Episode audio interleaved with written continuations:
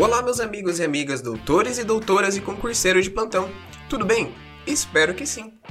Nesse episódio, vamos conversar sobre sujeitos do direito administrativo. Mas antes, não esqueçam de nos seguir, comentar e compartilhar com seus amigos o nosso podcast. E também nos acompanhe pelo Instagram, o arroba administrativo do zero.podcast e no meu perfil pessoal, o arroba pauloc Camargo. Sujeitos do direito administrativo. Bora lá, pessoal! Celso Antônio, ao iniciar o seu capítulo sobre sujeitos do direito administrativo, define que os sujeitos do direito administrativo são os componentes do aparelho administrativo do Estado, constituindo-se pela organização administrativa, a administração indireta e os agentes públicos, em particular os servidores públicos.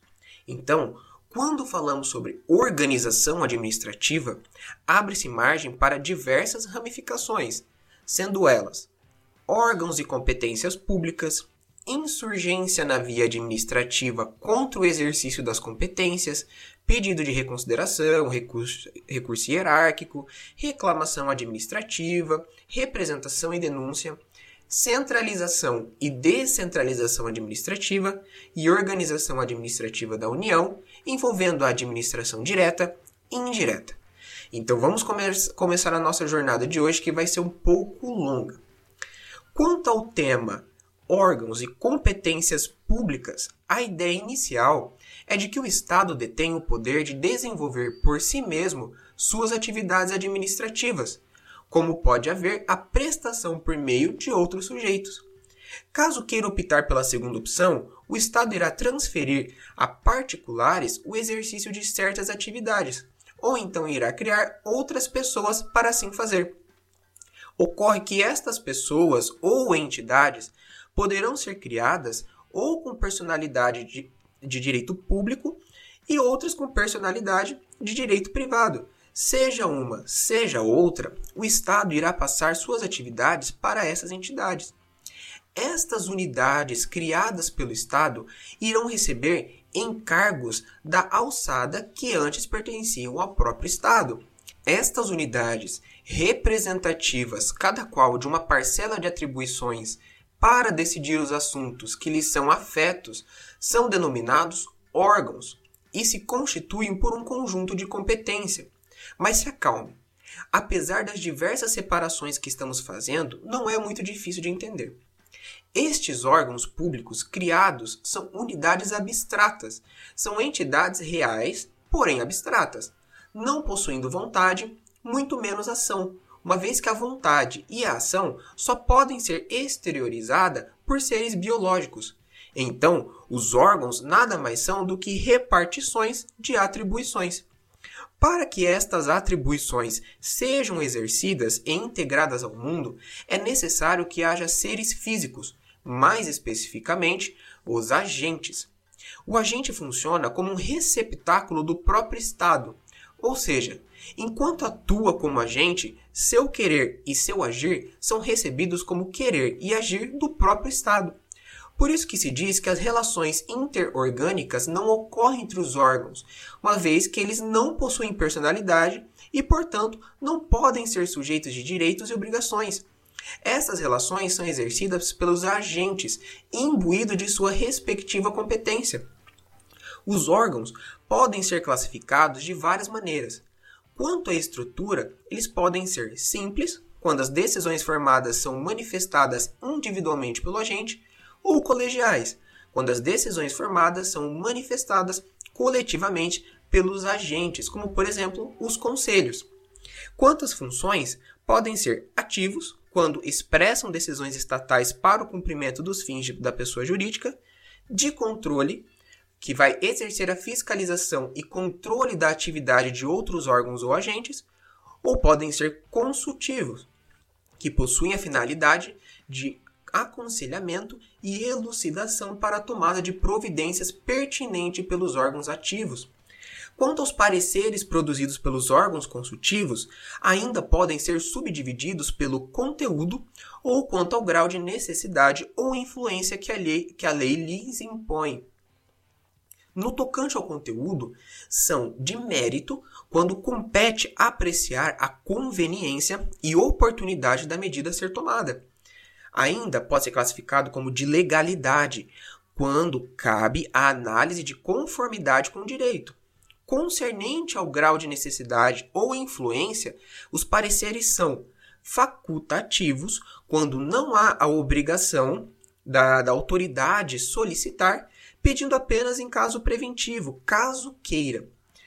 Podem ser obrigatórios quando o parecer é obrigatório, mesmo que não haja a obrigação de seguir orientação. Então, nesse caso, é obrigado a pedir, mas não a seguir a orientação. E ainda podem ser vinculantes, quando a autoridade não pode deixar de solicitar e deverá seguir sua orientação. Ainda podem ser verificadores, Apesar de muitas vezes serem confundidos com os consultivos e com os de controle, neste caso, são encarregados de emitir perícias ou realizar a conferência de situações fáticas ou jurídicas. E ainda se classificam como contenciosos, que cabe a estes órgãos o julgamento da situação controversa como absoluta imparcialidade. Lembram que o tema do item 1 era órgãos e competências públicas? Órgãos, nós conversamos, e competência. Nas palavras literais de Celso Antônio, competência é o círculo compreensivo de um plexo de deveres públicos a serem satisfeitos mediante o exercício de correlatos e demarcados poderes instrumentais legalmente conferidos para a satisfação de interesses públicos, não vou me aprofundar muito no conceito dado, uma vez que a discussão do poder-dever, dever-poder, do que é poder e do que é dever são questões que Celso Antônio discute de forma ilustre, mas que para um episódio mais simplificado como o nosso, não compensa entrar no mérito dessa discussão, que quase entra em um campo filosófico, positivamente falando, obviamente, não é uma crítica. Pois bem, as competências públicas possuem características inerentes a elas, quais sejam exercício obrigatório para os órgãos e agentes públicos. Não cabe ao agente dizer se vai exercer ou não a competência. Deve atender à finalidade legal e aplicar os poderes que lhe foram atribuídos para a execução de suas atribuições. Irrenunciabilidade. Isto é, não se pode abrir mão de suas competências. São intransferíveis, ou seja, não podem ser transacionados, passados para outra pessoa, salvo casos de delegação. Essas competências também são imodificáveis pela própria vontade do titular. Não cabe ao titular modificar, mas apenas cumprir o que está em lei. A lei, por sua vez, é quem pode admitir hipóteses de avocação. Essas competências também são imprescritíveis, ou seja, mesmo que não ocorra hipótese de sua utilização ao longo do tempo, não deixará de existir. Este tópico de imprescritibilidade é muito discutido, mas por estarmos usando a doutrina de Celso Antônio, vamos por aqui também. Mas estudem outras doutrinas também, tá bom, pessoal? Bem, quanto ao tema 2 da nossa discussão, ou seja, a insurgência na via administrativa contra o exercício das competências, cabendo pedido de reconsideração, recurso hierárquico, reclamação administrativa, representação e denúncia. Aí vocês me perguntam, tá, Paulo, mas o Estado e ou os órgãos praticam seus atos e competência por meio dos seus agentes, né? Mas não há como, entre aspas, recorrer destas competências? A resposta é sim.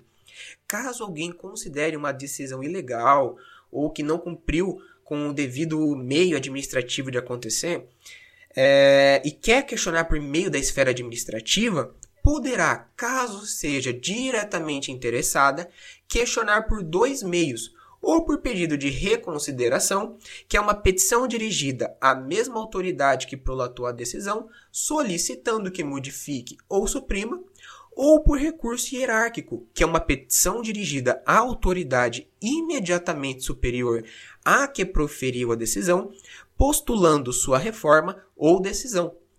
Não vou focar aqui em entrar nos pormenores do trâmite do recurso hierárquico e também dos outros meios, tá bom? Caso tenham interesse, podemos fazer episódios somente sobre estes recursos.